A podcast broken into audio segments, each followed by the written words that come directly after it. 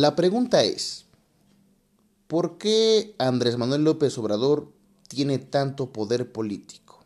Bien, para hablar de esto tengo que referirme a algunos personajes históricos y quiero hacer una nota, una nota aclaratoria antes de que se preste a malinterpretaciones. No porque diga que se parece a un personaje en términos políticos significa que se va a convertir en ese personaje. No porque lo compare con los nombres que voy a decir signifique que necesariamente va a cometer los mismos actos o las acciones que ellos cometieron. Y no me refiero solamente a personajes de la izquierda o la derecha en la política internacional, que son ejemplos claros de cómo se llega al poder, pero sí quería dejar esta nota introductoria, que no porque los compare son lo mismo, pero hay puntos en común. ¿Entendido? Muy bien. Bien, Andrés Manuel López Obrador tiene un poder avasallador que todavía sigue manteniéndolo en el poder con cierta popularidad y de hecho en las calles si uno pregunta, pues la gente lo apoya de forma, de forma irremediable, de, forma que, no contrarresta con nadie prácticamente. Bien, vamos a poner un ejemplo que sucedió en Alemania eh, a principios del siglo XX. Bien, Resulta ser que los alemanes en, 1800, perdón, en 1914 entran a una guerra muy interesante. ¿no? Se da la cuestión de la Primera Guerra Mundial. Eh, naturalmente eso es un tema muy aparte, pero simplemente quiero referir este momento histórico.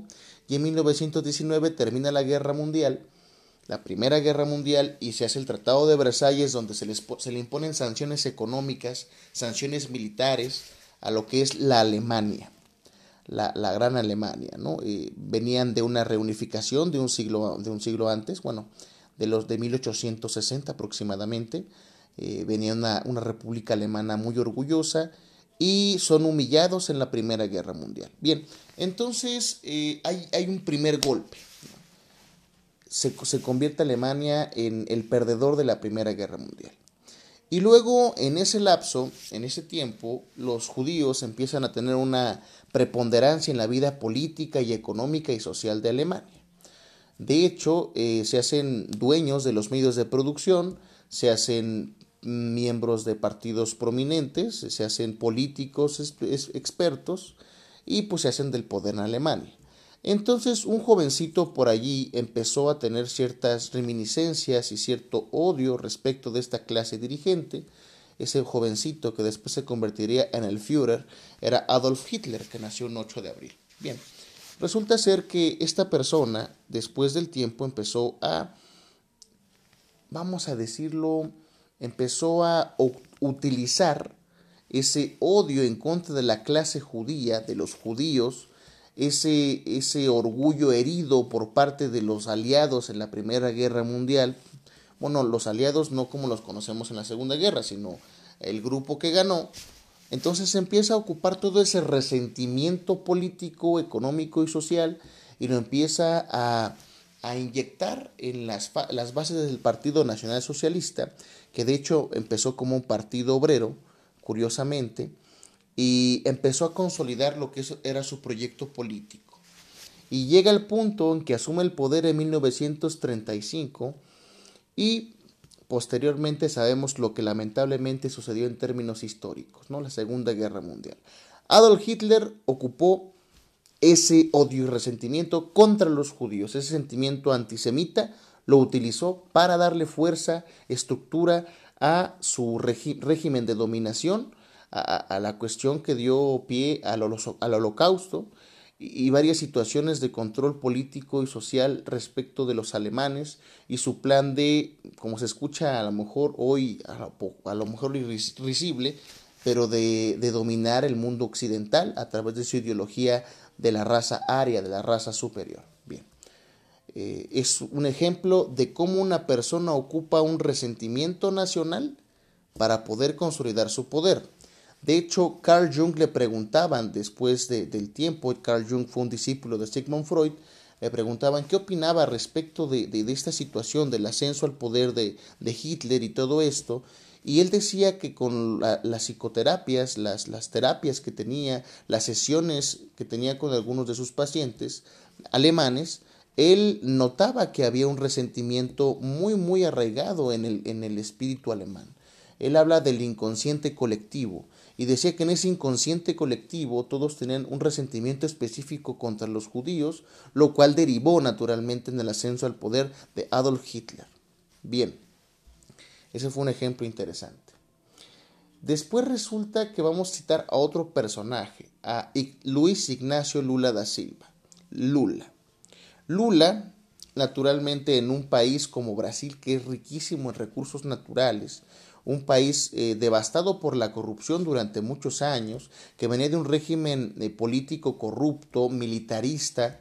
Por cierto, Jair Bolsonaro, Bolsonaro nació de ese régimen militarista, dato acotado eh, Lula da Silva empieza a contender desde el Partido de los Trabajadores de Brasil y el cual empieza a identificarse con la clase obrera brasileña, empieza a identificarse con la izquierda, con los intelectuales, él empezó a contender en diversas situaciones, pero los brasileños como pueblo en general, no estoy hablando de las élites naturalmente, como pueblo, eh, la, la, gran mayoría tenía un resentimiento contra el militarismo porque habían desaparecido muchas personas, porque había un problema sistémico con el militarismo, y porque Latinoamérica pues tenía una, una larga historia de, de, de, problemas militaristas. Bien, entonces él eh, ocupa todo ese odio y ese hartazgo de la clase política clásica, de los escándalos de corrupción de los años, bueno, 80 90 y, y, asume el poder, ¿no? Después de competir más de dos ocasiones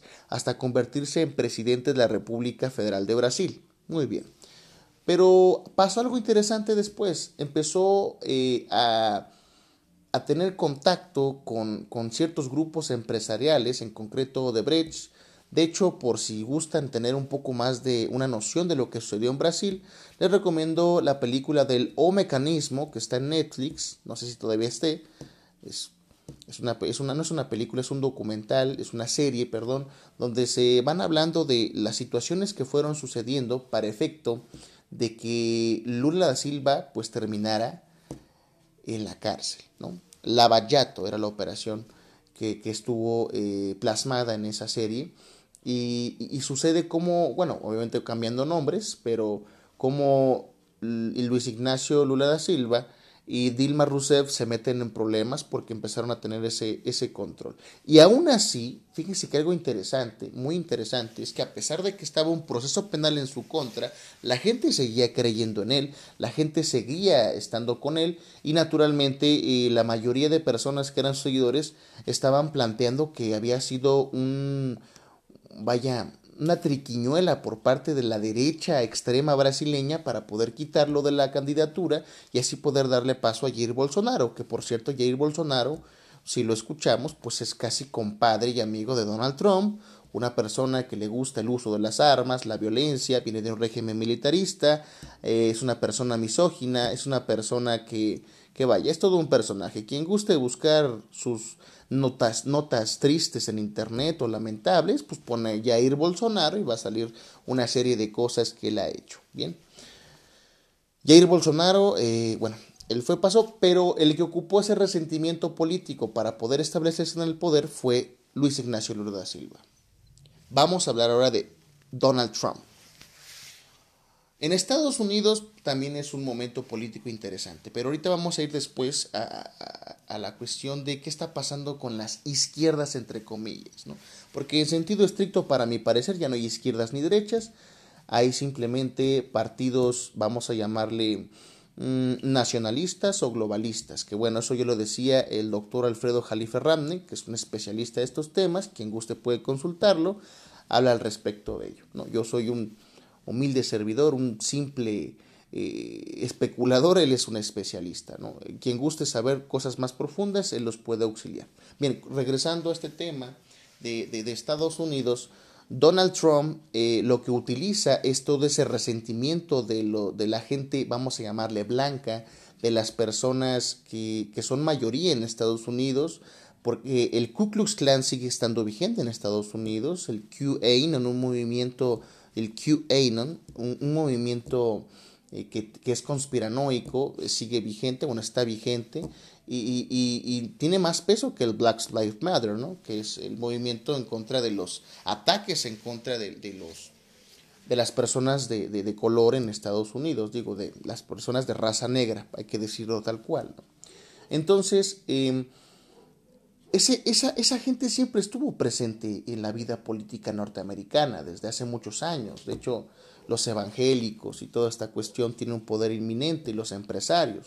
Naturalmente sigue habiendo un racismo asqueroso en los Estados Unidos a pesar de que son un país que se presume democrático. Bien, entonces Donald Trump desde 1988, por cierto, les recomiendo que vean el documental Get Me a Roger Stone. Eh, Stone es un eh, cabildero, es un asesor político, es un consultor político norteamericano que construyó la campaña de Donald Trump desde 1988. Querían que se postulara para presidente, pero Donald Trump estaba muy ocupado con temas de la mafia en Nueva York. También es un tema interesante. Y después de, de los años llega Donald Trump en 2016 a contender para la presidencia. Todos pensaban que era una broma, pero fue construyendo una campaña a través del odio. ¿Y de qué odio se valió? Pues fácil de todas esas personas que estaban resentidas porque Barack Obama había tenido políticas pues en cierta forma eh, democráticas, en cierta forma incluyentes, la cuestión de los, este, los DACA, ¿no?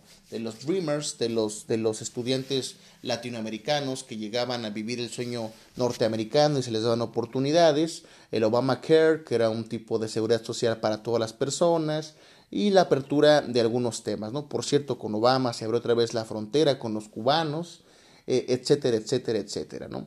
Eh, se estaba planteando en su momento el, cierre de Guantánamo, lo cual no sucedió, pero bueno, la política a veces se puede y a veces no. Bien, entonces eh, toda esa, esa, gente resentida, esas personas que, que tienen ese poder, también la clase empresarial, también tenemos en ese contexto histórico la cuestión de, del movimiento Me Too, ¿no? cuando varios empresarios de alto perfil empiezan a caer, como Jeffrey Epstein, como William Harvey, como todo este tipo de personajes empezaron a perder poder.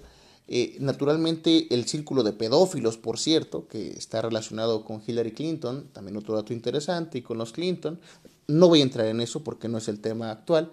Pero bueno, él ocupó ese material político, ese odio, ese resentimiento, ese, vamos a llamarle, ese racismo, para poder postularse para ser presidente en 2016 y ganarlo. No ganó en la de 2020 por varias razones. Una de ellas es porque eh, la, atención de la crisis del coronavirus no fue adecuada. Eh, también eh, fue una persona que golpeteó mucho contra los mismos partidarios del Partido Republicano.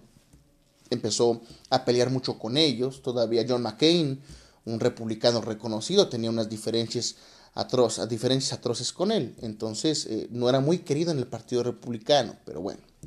Entonces también él catalizó, vamos a llamarle, utilizó ese odio. Y todos estos tres personajes que cité solamente son para plasmar ahora por qué el presidente actual, Andrés Manuel López Obrador, tiene un poder indiscutible.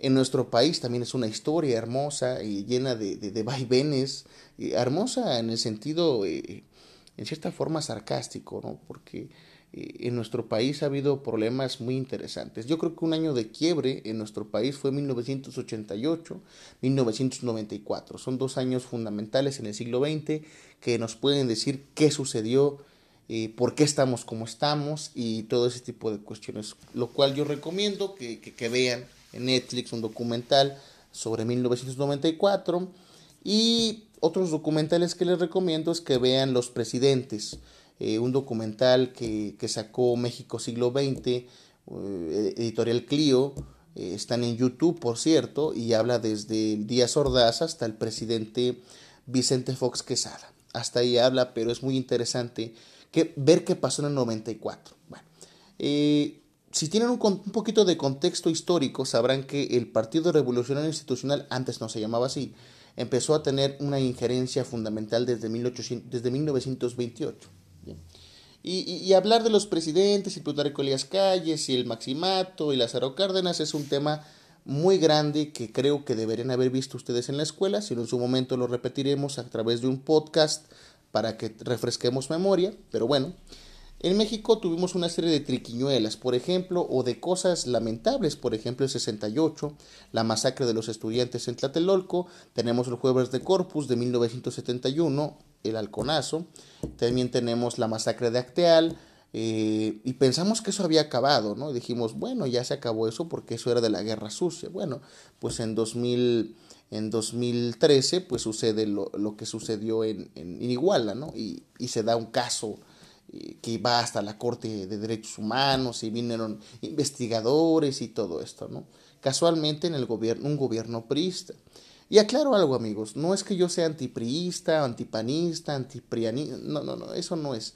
Hay que ser objetivos. Creo que México sufrió un hartazgo de esa clase política que estaba acostumbrada a mandar, que estaba acostumbrada a salir impune. Y cuando vemos eh, situaciones como la del caso Emilio Lozoya, donde pues, sabemos que está pero no está, eh, la cuestión de Duarte, que está a punto de salir dentro de poco, eh, la cuestión de, de, César Duarte, de Javier Duarte, esa cuestión de Javidú, que, que, que está por, a punto de salir, de César Duarte, que no sé dónde diablos está, por cierto, de Thomas Yarrington, de los exgobernadores, de esa famosa foto en el Palacio Presidencial, donde está el presidente Enrique Peña Nieto con el futuro de la política mexicana. Eh, vaya, esa foto es emblemática y muchas personas están tras las rejas, ¿no? Bueno, eh, pero el punto no es ese, el punto es que México estaba harto de esa clase política y desde 2006, de hecho, curiosamente, y siempre lo he dicho, y eso está documentado a través de varias, varias instancias, en 2006 hubo un fraude hubo un fraude y se le quita la opción de ser presidente de México Andrés Manuel López Obrador. Era una persona que venía manejando un discurso respecto de la clase política, la mafia del poder, del innombrable que era Carlos Fernández de Gortari, etc, etc. Ese discurso estaba muy padre en aquellos entonces, sin embargo, con el paso del tiempo se fue, yo, yo, yo puedo llamar la, la, la frase, se fue arrianciando, no se fue haciendo rancio, vamos a llamarle, no, no entiendo la, no encuentro la palabra, se fue haciendo rancio el discurso, pero seguía vigente, ¿no? Había un odio esquemático contra la clase política que no se fijaba en los intereses de la clase más humilde, la clase pobre.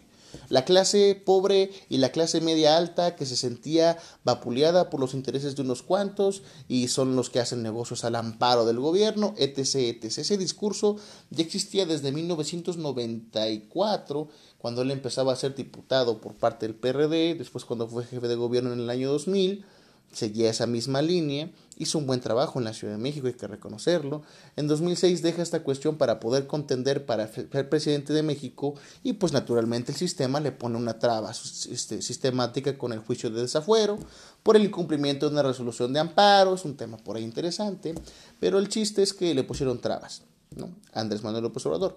2012 vuelve a contender y pues gana el Partido Revolucionario Institucional y ahí sí le ganó por un, mm, un, un amplio, un, perdón, un margen muy, muy pequeño. Pero es curioso, si lo vemos en términos aritméticos, nuestro sistema electoral tiene algunas deficiencias, ¿no? Y, y, en términos aritméticos eso es interesante, porque si uno junta los votos en aquel entonces de Josefina Vázquez Mota, de Enrique Peña Nieto y Cuadri, si no mal recuerdo, los tres candidatos contrarios, no juntaban lo que tenía Andrés Manuel en sus votos